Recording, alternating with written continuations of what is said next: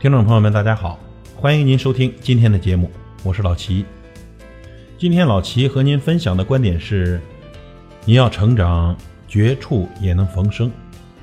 朋友，现如今呢，生活工作的压力都很大，其实啊，谁过得也不容易，都挺辛苦的。有的时候，您是不是感觉我们的工作、生活、事业或者感情到了山穷水尽的地步呢？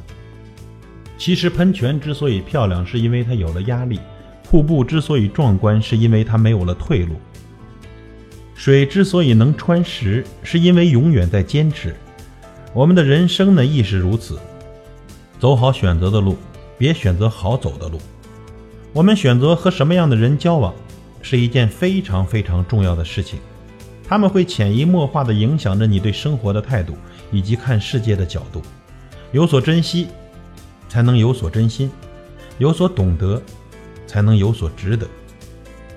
优秀必然会引发妒忌，因为啊，很少有人愿意去踢一只死狗。我们要做的就是继续前行。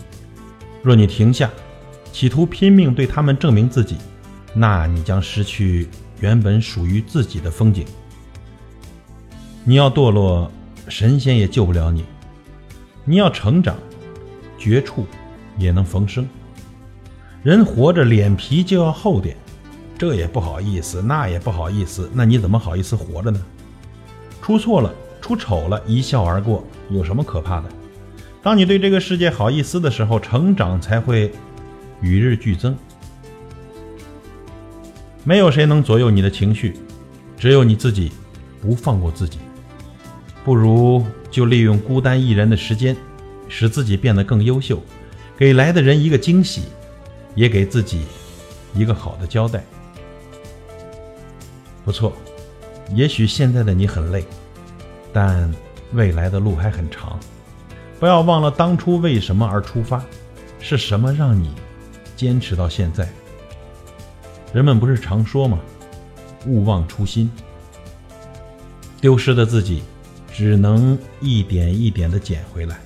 把委屈和泪水都咽下去，输不起就不要输，死不了就站起来，告诉所有看不起你的人，我很好。做人不要太玻璃心，不要别人一条信息没回就觉得自己做错了什么，不要被人一句呵呵就觉得对方是讨厌自己。玻璃心，想太多，什么事儿都对号入座，何必那么累呢？你要学着咽下一大段话和所有的情绪，只用“嗯”表达你所有的想法。这并不是你变得冷漠了，而是因为你学会了坚韧。朋友，如果您要成长，绝处也能逢生。与您共勉，感谢您的收听，我是老齐，再会。